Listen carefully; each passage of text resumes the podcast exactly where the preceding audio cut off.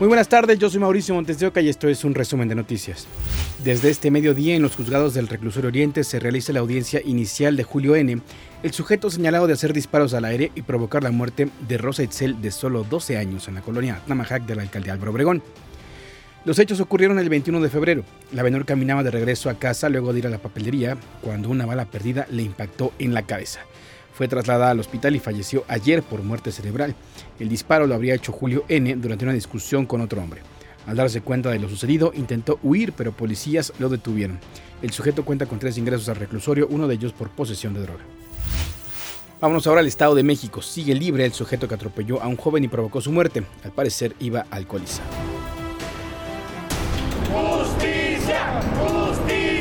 Una persona honesta, trabajadora, porque él era apodador de pasto, era fiscal de la iglesia de San Nicolás, o sea, y era una persona que no se metía con nadie. Así recuerdan familiares y amigos a Víctor. Fue atropellado el pasado 16 de enero en San Mateo Atenco, Estado de México, cuando se dirigía de su trabajo a su casa a bordo de un triciclo. Andrés N., quien presuntamente viajaba en estado de ebriedad, fue quien lo arrolló. Víctor lamentablemente murió. Su hermano Jerónimo dijo que tras lo sucedido las autoridades habían comprometido a detener a Andrés en cuanto saliera del hospital, esto por el estado inconveniente en el que manejaba, pero no fue así, por lo que temen pueda huir de la justicia. Decían que por el momento no lo podían presentar por su estado, pero el día, este, él me parece que sale el día 25 de enero, ya lo dan de alta y se lo llevan a su casa y a nosotros nos informan hasta el día 14 de, este, de febrero.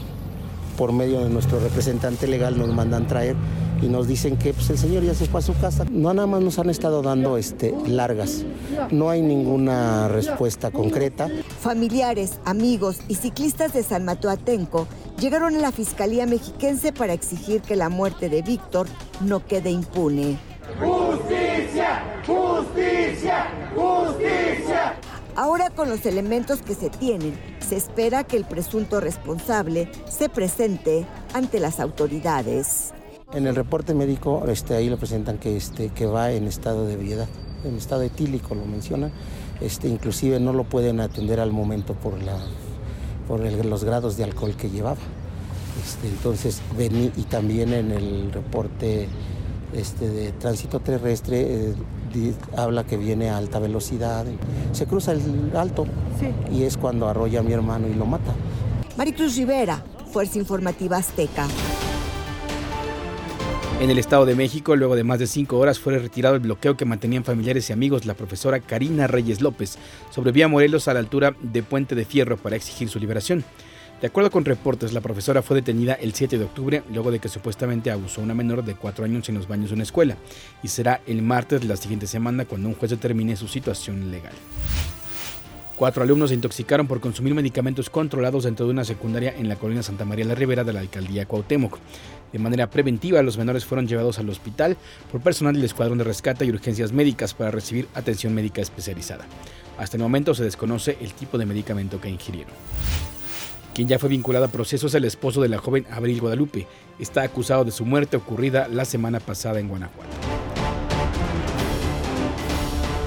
Abril tenía 23 años y era madre de una niña de 5 y de un niño de 2 años. Presuntamente había muerto en un incendio en la colonia Infonavit Granada de la ciudad de León el 15 de febrero.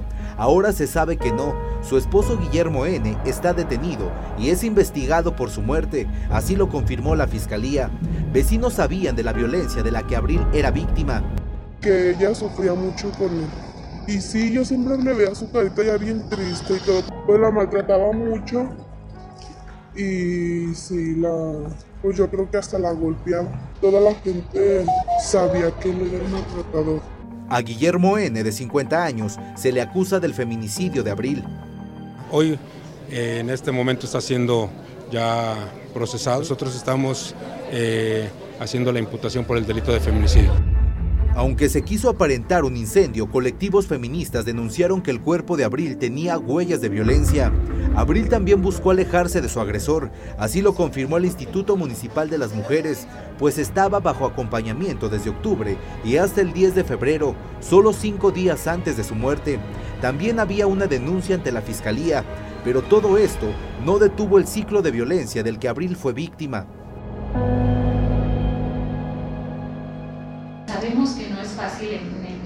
Más inmediato tomar la decisión para poner una denuncia. La familia de esta mujer espera justicia y también han emprendido una campaña para conseguir apoyo como ropa para los hijos de Abril. Información de Rafael Ira y René Funes, Fuerza Informativa Azteca. Y en otros temas, la Asamblea General de la Organización de las Naciones Unidas exigió la retirada inmediata de tropas rusas en Ucrania. El proyecto de resolución se aprobó con 141 votos a favor, 32 abstenciones y 7 en contra. También pidieron un proceso de negociación hacia la paz. Países como Argentina, Brasil, Colombia y México votaron a favor. Nicaragua, Bielorrusia, Rusia, Corea del Norte, Mali, Eritrea y Siria votaron en contra. La guerra contra Ucrania ha dejado más de 20.000 muertos en ambos bandos, aunque en Occidente organizaciones calculan que hay más de 200.000 víctimas. 19 millones de personas han sido desplazadas del territorio ucraniano. Los misiles de fabricación rusa destruyeron más de 75.000 edificios, 300 escuelas, 150 universidades y al menos 150 hospitales. Y el presidente de Ucrania, Volodymyr Zelensky, se reunió en la Plaza Sofiyivska para conmemorar a los caídos por la guerra con Rusia, que hoy cumple un año. Agradeció a todos los que han participado en esta batalla, a las Fuerzas Armadas, a los servicios de inteligencia, a la policía y a todas las familias que han luchado por salvar vidas y nuestra bandera cumple 202 años. En este tiempo no ha sido la misma, ha sufrido modificaciones. La original tiene una esencia particular. Vamos a ver. Regresó a su lugar de origen. Es la bandera original, la trigarante, que confeccionaron en Iguala hace 202 años por órdenes de Agustín de Iturbide.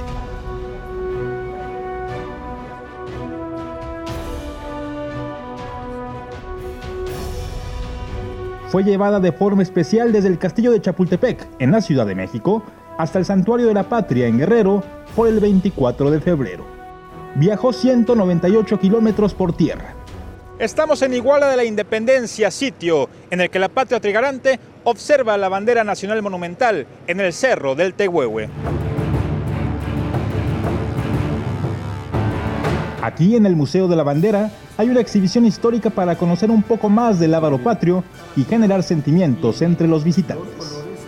Me inspira a poder lograr mis metas, o sea, me inspira a seguir adelante, no quedarme atrás. Es que ellos sientan una identidad hacia su nación, hacia su país y por ende sientan amor a su patria.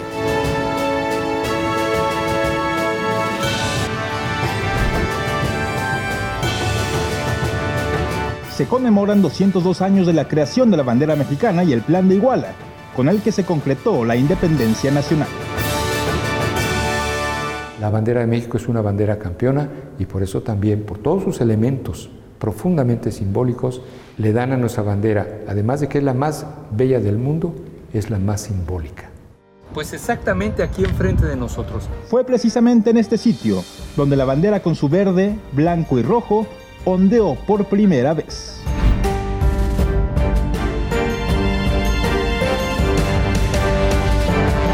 Precisamente en este centro histórico se resguarda parte de la historia de nuestro país y sobre todo que aquí se resguarda la primera bandera del México independiente, que es la bandera trigarante.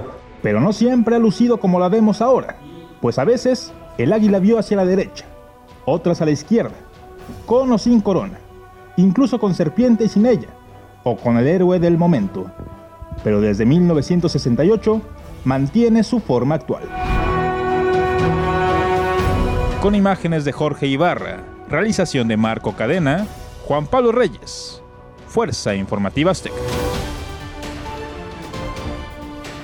Hasta aquí las noticias al momento en este podcast informativo de ADN 40. Yo soy Mauricio Montesioca. Puedes seguir en Twitter con arroba maumondeo. Feliz fin de semana. Nos escuchamos. Hasta la próxima.